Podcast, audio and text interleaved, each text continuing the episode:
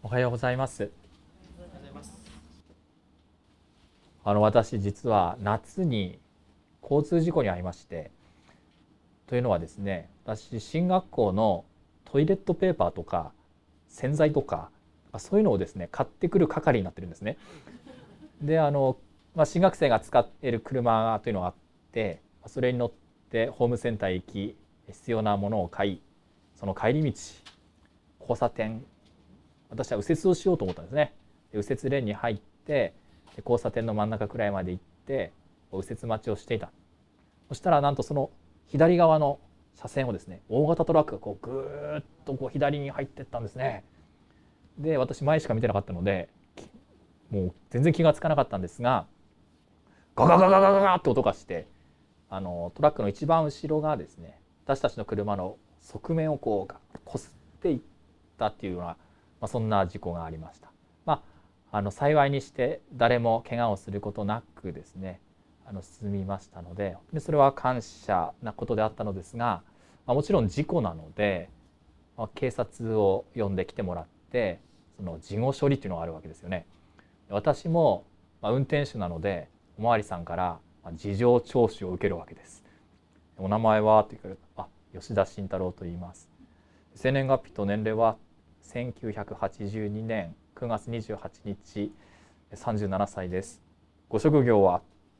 えー、っとあの進学校で勉強してるんですけど学生さん？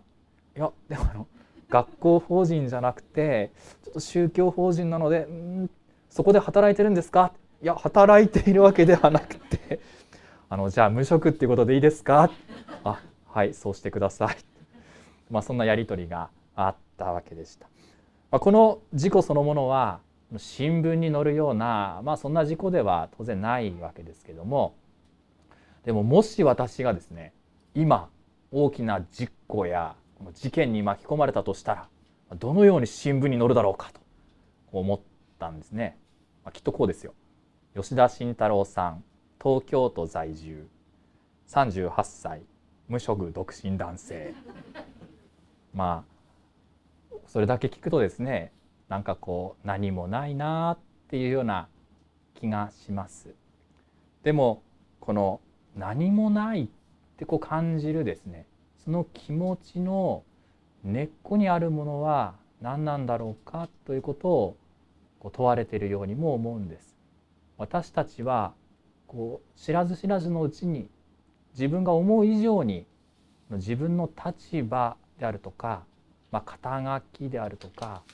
何かそういうものにこう自分のそういうものを自分のですねこうよりどころというか自分が何者であるのかというものをそういうところに置いてしまうかそういう心が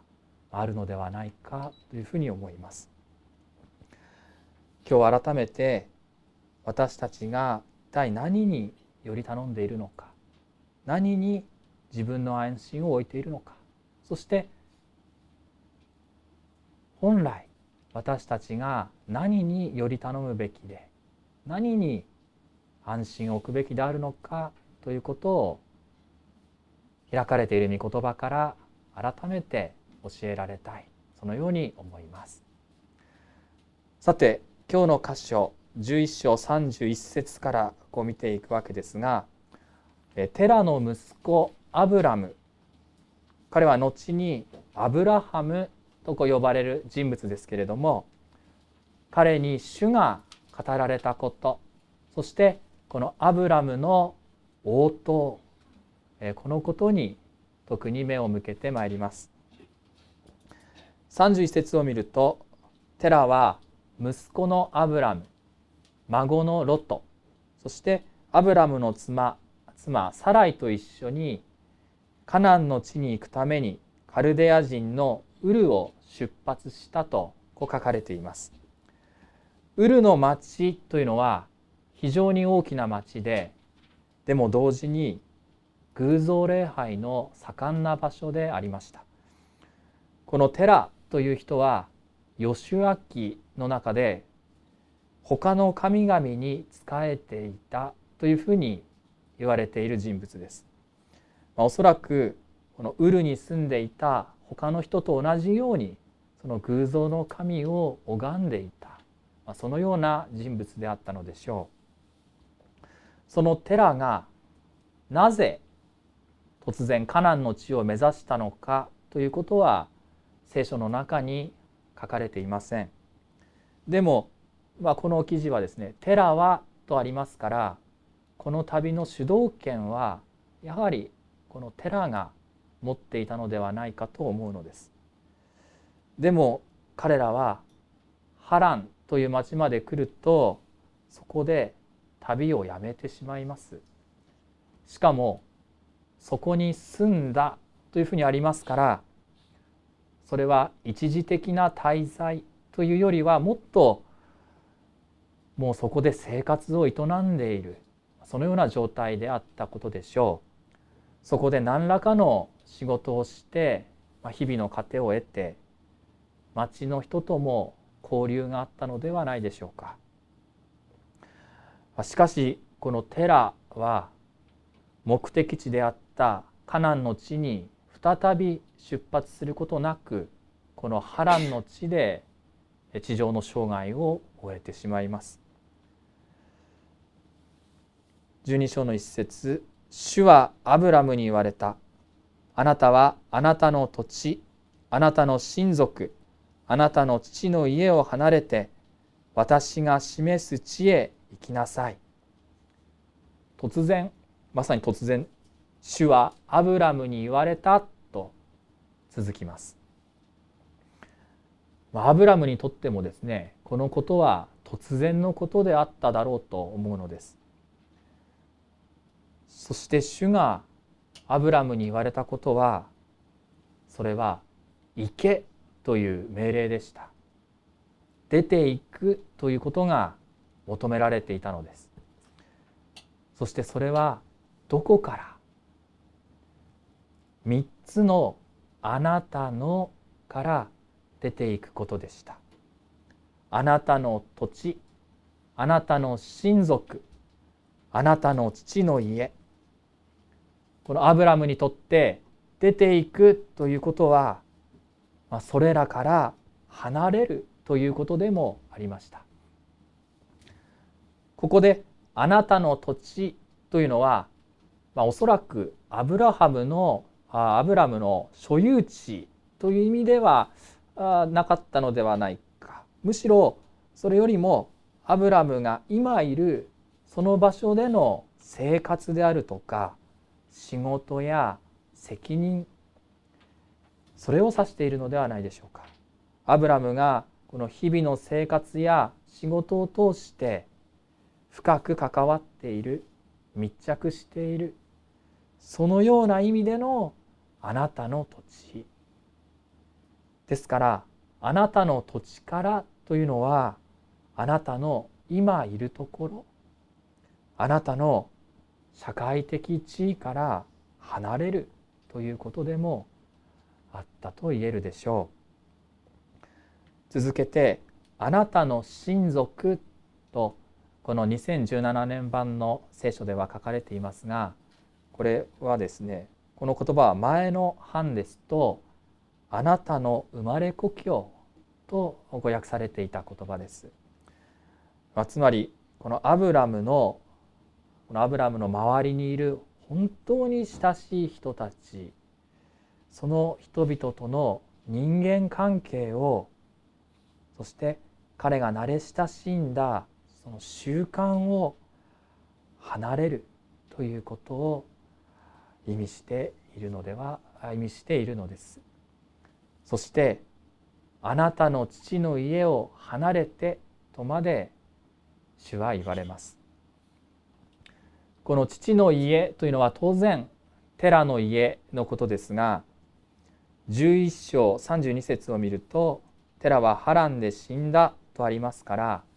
まあ、単純にですね今の言葉でいうところのこの世帯を分けるみたいなことではなくて、えー、まあそういうような家を出るということではないでしょう。ではここの父の家を離れるとは何を意味しているのでしょうか？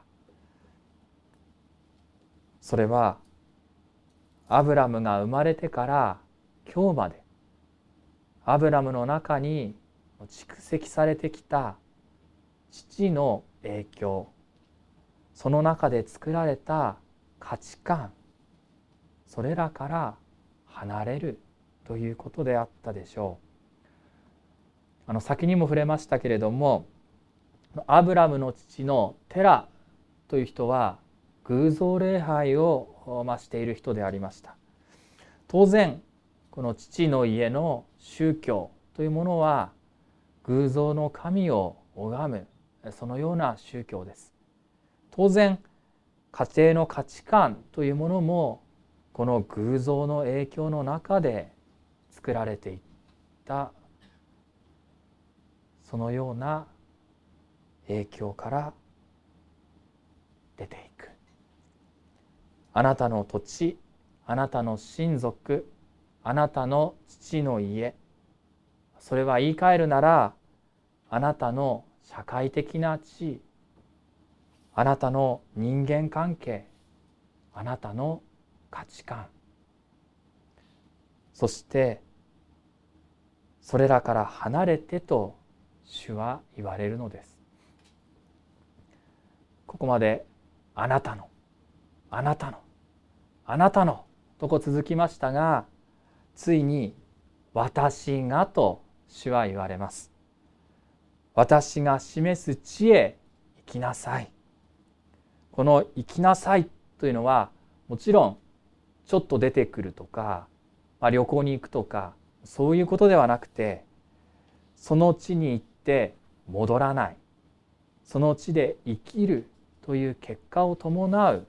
生きなさいであります。この命令はアブラムにとって社会的な地位人間関係価値観いわば今のこの私というものを形作っているそれらを全て捨てていくという全てを捨てて主に従いなさいというそのような命令でありました。アブラムが偶像礼拝に囲まれた今の生活から主に従う人生に進んでいくためにはあなたの土地あなたの親族あなたの父の家から離れなければならなかったのです。そしてそれは当然アブラムにとっても決して簡単なことではなかったでしょう。厳しい命令であったはずです。でも主がアブラムに語られたのは厳しい命令だけではありませんでした。2節2節から「そうすれば私はあなたを大いなる国民としあなたを祝福しあなたの名を大いなるものとする。あなたは祝福となりなさい。私はあなたを祝福する者を祝福しあなたを呪う者を呪う。地のすべての部族はあなたによって祝福される。そうすればと主は続けて語ってくださるのです。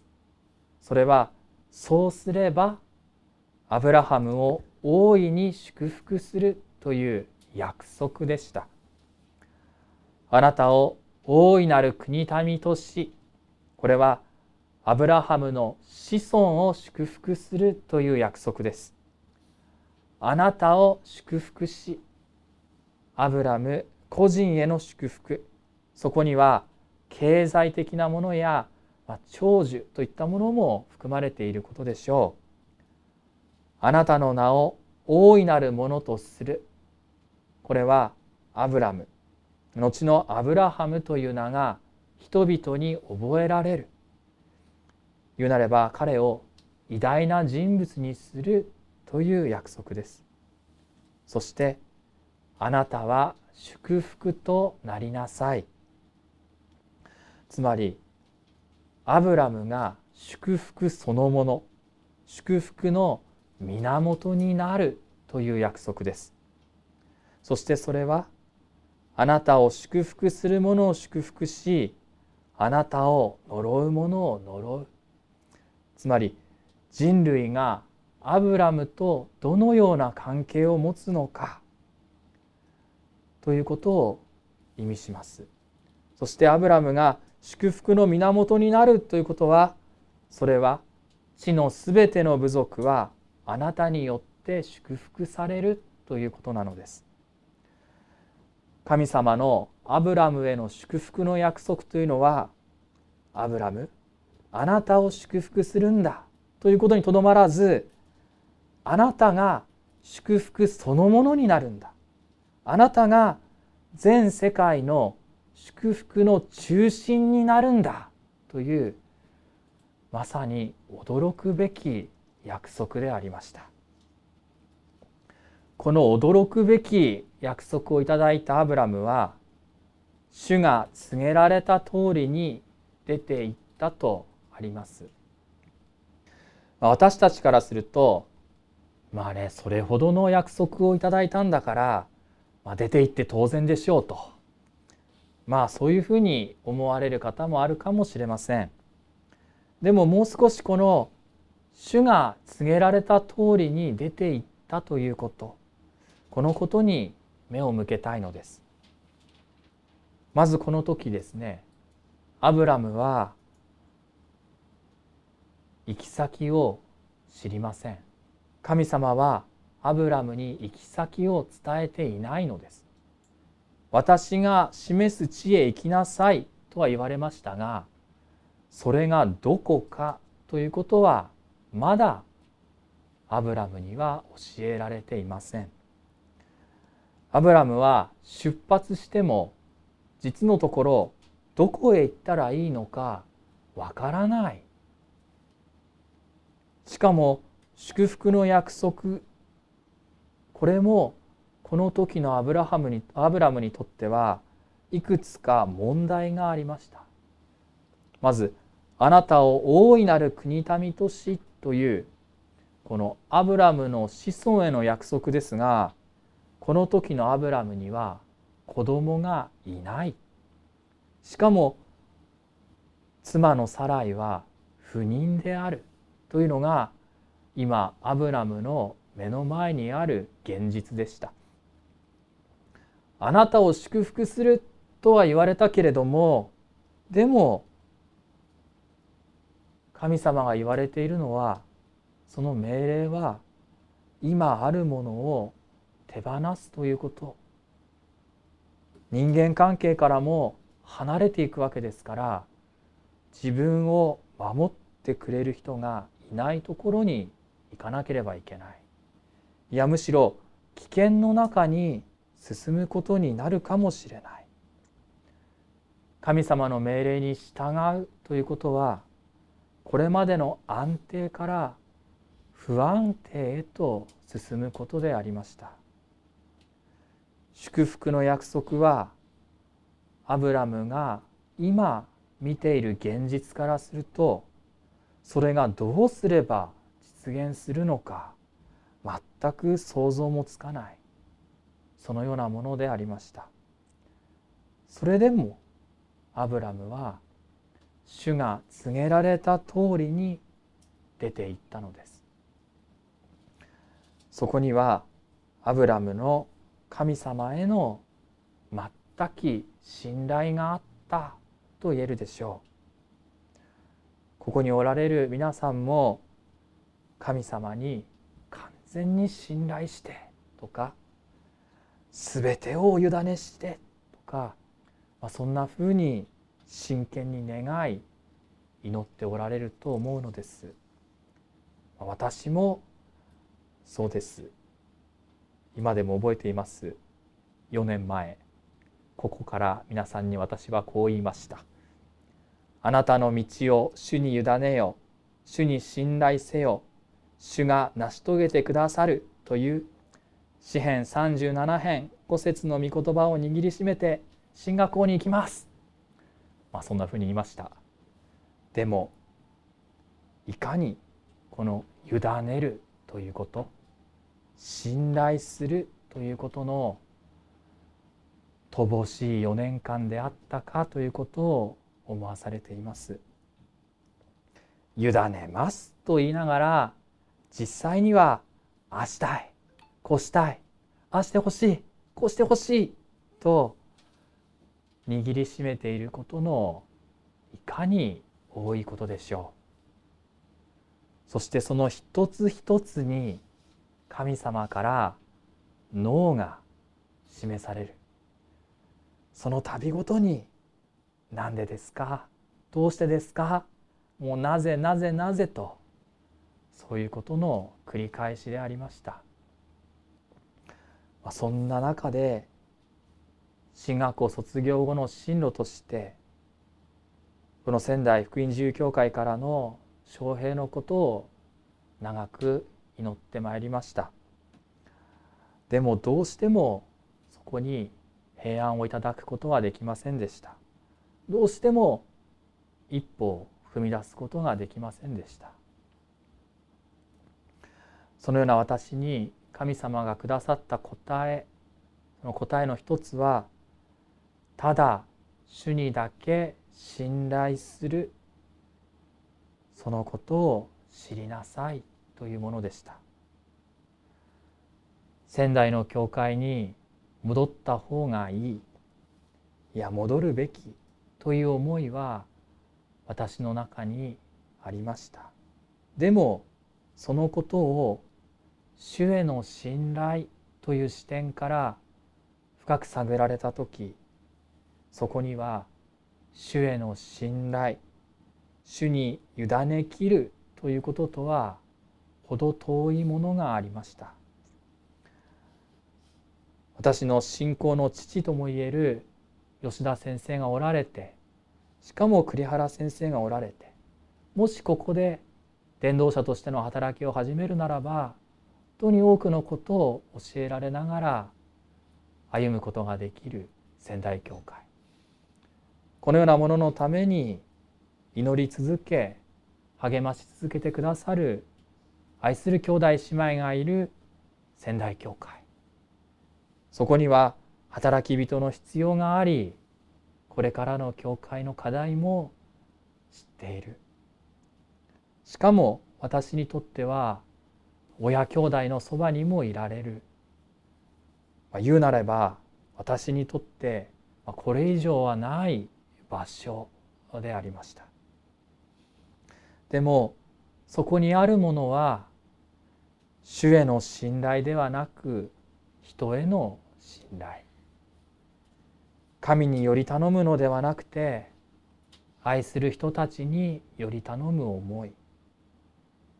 神様がなさるではなくてどこか自分がするという思い。安定の中に安住する。そのような思い。仙台教会はこの仙台福音自由教会は主の教会であるのにそれなのにいつの間にかどこか自分の居場所としてしまっている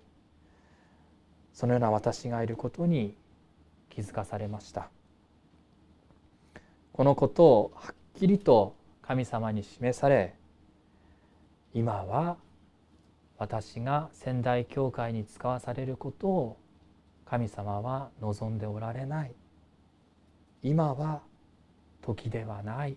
という神様の答えをいただきました。私もまたアブラムと同じようにあなたはあなたの土地あなたの親族あなたの父の家を離れて私が示す地へ行きなさいと神様からのチャレンジをいただいています。さてアブラムが神様に従っていくために離れるべきであったものそれは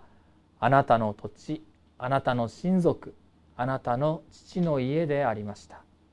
それはすなわち彼を取り巻く偶像礼拝であった。ですからここで注意したいのは神様は決して何もかも放り出してしまえとそのように言っておられるわけではないということです。その証拠にアブラムはハランを出ていく時妻のサライと甥のロトを連れて行きます。彼はサライの夫であるというこの自分の立場と責任を放棄していません。親がいない甥いのロトに対する自分の取るべき役割を投げ出してはいません。親子関係や人間関係というものは私たちにとってとても大切なものです。そしてそれは人生を豊かにしてくれるものでもあります。私たちが今置かれているそのところ、まあ、職場や家庭や学校やそのところで誠実を尽くすというのはとても大切なことです。お金だって必要なものです。それらは本来良いものであるということができるでしょう。でもそれらが私たちを神様から引き離すなら主に従うことを妨げるなら私たちにとってそれらが神様よりも大切なものになってしまうならつまりそれらが偶像になるなら私たちはそこから離れなければならないですしそれとの自分の関係を見直さなければならないでしょう。私たちは知らず知らずのうちにいつの間にか神様ではない別の何かをよりどころとしてしまうことがあります。主に信頼するとそう言いながらそう願いながら心のどこかで別の何かに信頼を置いてしまう。そういう弱さが私たちにはあるのです。あなたはあなたの土地あなたの親族あなたの父の家を離れて私が示す地へ行きなさい。これは神様からの私に全く信頼を置いてついてきなさいという招きでありまた命令であるのです。今私は主だけを信頼しているだろうか。主に委ねきっているだろうか。私たちは絶えず問われ続けているのです。主を信頼して出ていったこのアブラムですが私たちが聖書を読み進めていくとアブラムという人物の弱さと失敗の数々を私たちは見ることになります。このアブラムは後でアブラハムと名前が変わり信仰の父アブラハムとも呼ばれる人ですがそれでも数々の失敗と弱さがあるのです。聖書に登場する人物はみんな失敗と弱さがあります。完璧なのはイエス様だけです。私たちも主に信頼してその一歩を踏み出していく。でも失敗してしまうこともあるでしょう。でもその度ごとにまた神様のもとに立ち返り続ける。神様のもとに立ち戻り続ける。そうするなら神様はあなたを主に従いとしたとそのように言ってくださるのです。アブラムに神様が約束されたその約束はすぐに実現したわけではありませんでした。アブラムに息子のイサクが与えられるまで25年待たなければいけませんでした。最終的にこのアブラム個人は豊かに祝福されますがでも彼の人生彼の歩みはさまざまな問題が起こりますし悩みもつきませんでした。アブラムが生きている間には完全に実現を見ることがないそのような約束もありました。私たちも主に信頼して進んだからといってじゃあすぐに問題のない人生を歩めるかというと決してそういうわけではありません。主に信頼し主に従っても待たされるということはあるでしょうし先が見えないそのように思えることもあるいはあるでしょう。でも私たちはこの聖書に示された主なる神様イエス・キリストを使わされたこの誠の神様こそ信頼すべきお方であるということを知っています。アブラムは神様のこの壮大なご計画の中で特別な使命役割を与えられた人物です。そういう意味では私たちとは違うというふうに言えるかもしれません。でもイエス様は私たちにこのように言われています。あなた方は世の光です。私たちが主に従う時そこに私たちを通してイエス・キリストの光が注がれるのです。また誠にあなた方に言います。あなた方がキリストに属するものだということであなた方に一杯の水を飲ませてくれる人は決して報いを失うことがありません。私たちだけではなく私たちによくしてくれる人をも神様は祝福してくださるのです。私たちもまたイエス様にあって世の光祝福のもといとならせていただけるのです。この新しい年主が告げられた通りという主への全き信頼に歩むものにされたい。そのように願います。私たちが主への信頼へのさらなる深みへ進ませていただく。そのような一年となることを願います。お祈りいたします。神様御言葉をありがとうございます。全き信頼を持ってあなたにお従いしたい。そのように思うものですけれどもでも実際にはそうできない弱さがあることを思えます。神様どうぞ私たちが御言葉の通りに主に信頼し歩むことができるように。どうぞ助けてください。私たち一人一人のうちに住んでくださっている。精霊様の力によって。そのような歩みをなさせてください。あなたに信頼し期待し歩ませていただく。そのような一年に神様あなたがしてくださいますように感謝してイエス・キリストの皆によってお祈りいたします。アーメン